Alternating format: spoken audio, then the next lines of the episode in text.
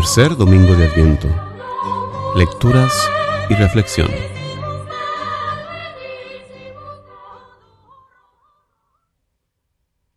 Lectura del libro de Isaías. El desierto y el yermo se regocijarán, se alegrarán el páramo y la estepa. Florecerá como flor de narciso, se alegrará con gozo y alegría tiene la gloria del Líbano, la belleza del Carmelo y del Sarión. Ellos verán la gloria del Señor, la belleza de nuestro Dios. Fortalezcan las manos débiles, robustezcan las rodillas vacilantes. Digan a los cobardes de corazón, sean fuertes, no teman. Miren a su Dios, que trae el desquite. Viene en persona, resarcirá y lo salvará. Se despegarán los ojos del cielo, los oídos del sordo se abrirán. Saltará como un ciervo el cojo, la lengua del mudo cantará, y volverán los rescatados del Señor. Vendrán a Sión con cánticos, en cabeza alegría perpetua, siguiéndolos gozo y alegría, pena y aflicción se alejarán. Palabra de Dios. La respuesta al salmo de este domingo es, ven, Señor, a salvarnos.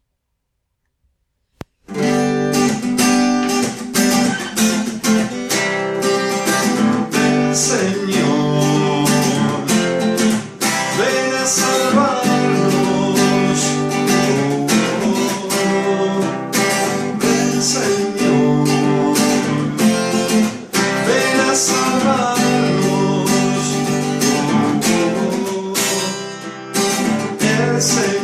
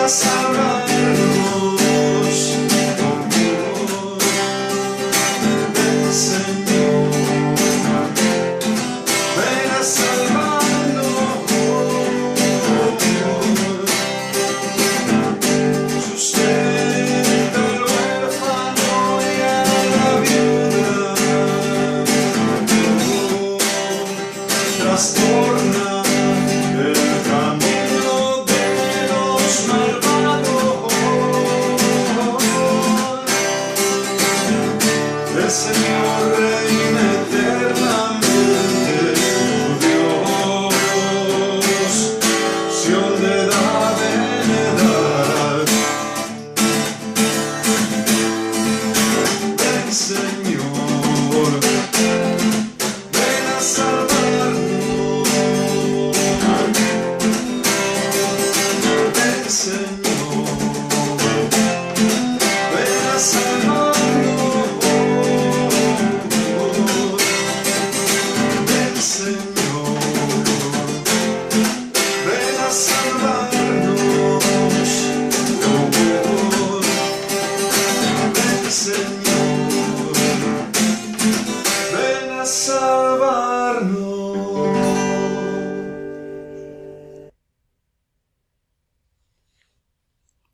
Lectura de la carta del apóstol Santiago.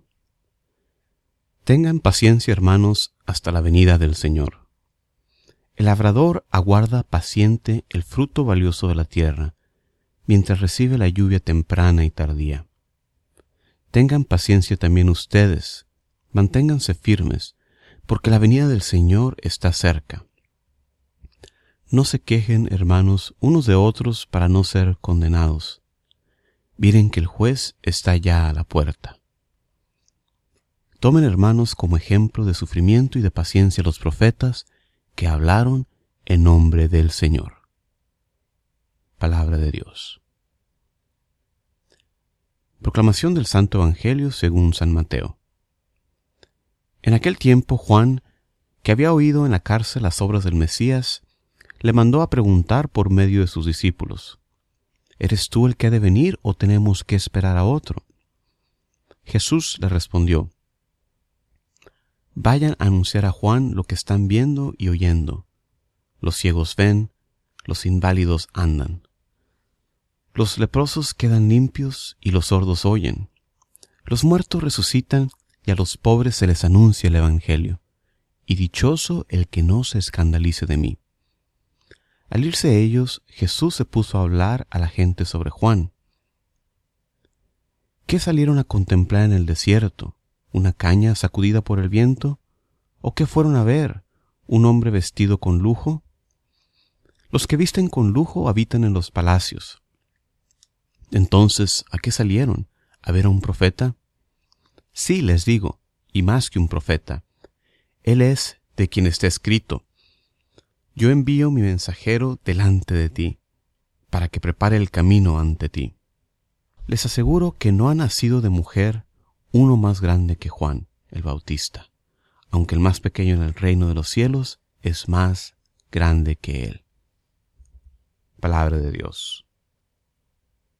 Reflexión. La clave de las lecturas de ese tercer domingo de Adviento es la esperanza. Nos enseña el Catecismo de la Iglesia Católica que por los profetas Dios forma a su pueblo en la esperanza de la salvación, en la espera de una alianza nueva y eterna, destinada a todos los hombres y que será grabada en los corazones. Y esto es precisamente lo que hace Isaías, dando palabras de aliento para los que nos encontramos en el desaliento, la pobreza, de la enfermedad, a los que estamos debilitados por los vicios, por el peso de nuestros pecados. Isaías nos dice, sean fuertes, no teman. Ahí está nuestro Dios. Él mismo viene a salvarnos. Las señales que acompañarían la llegada del venida del Mesías, el Salvador de Israel, serían que se abrirían los ojos de los ciegos y se destaparán los oídos de los sordos. El tullido saltará como un ciervo y la lengua de los mudos gritará de júbilo. Y todo esto se cumple maravillosamente en Jesús que sana a los ciegos, a los sordos y a los mudos al inválido le dice, levántate, toma tu camilla y vete. El salmo hace eco del sentir de la iglesia en el adviento, esperando la llegada del Salvador, diciendo, Señor, ven a salvarnos. El salmista igualmente nos exhorta a la esperanza en Dios que es fiel a sus promesas, que nos protege y nos da justicia contra nuestros enemigos.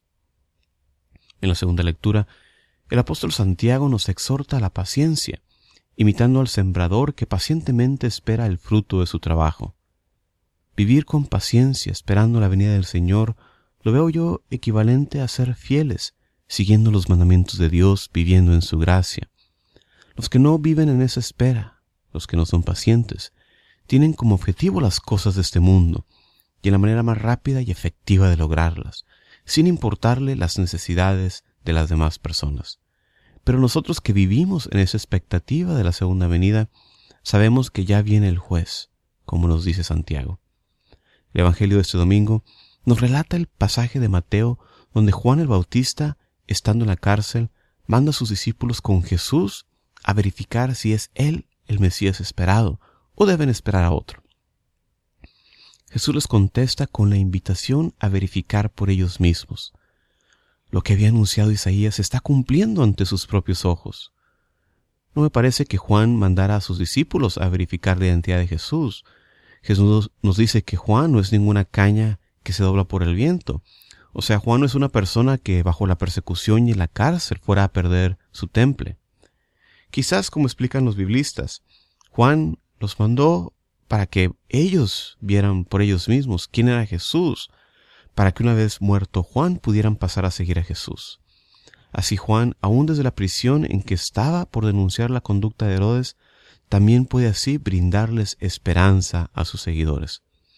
Bueno y hermanas, en ese tiempo de Adviento estamos llamados a cultivar la virtud de la esperanza, esta esperanza que es equivalente a la fe, como nos enseña el Papa emérito Benedicto XVI en su encíclica Spe Salvi, en esperanza somos salvados.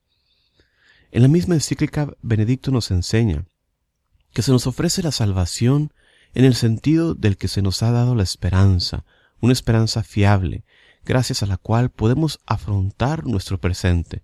El presente, aunque sea un presente fatigoso, se puede vivir y aceptar si lleva hacia una meta, si podemos estar seguros de esta meta y si esta meta es tan grande que justifique el esfuerzo del camino. En la Navidad celebramos la esperanza de la encarnación nos da. Dios está entre nosotros, Dios ha venido a salvarnos del pecado. En Cristo hay esperanza. Por eso estamos alegres incluso ante las dificultades. Esta esperanza nos da la fuerza de enfrentarlo todo.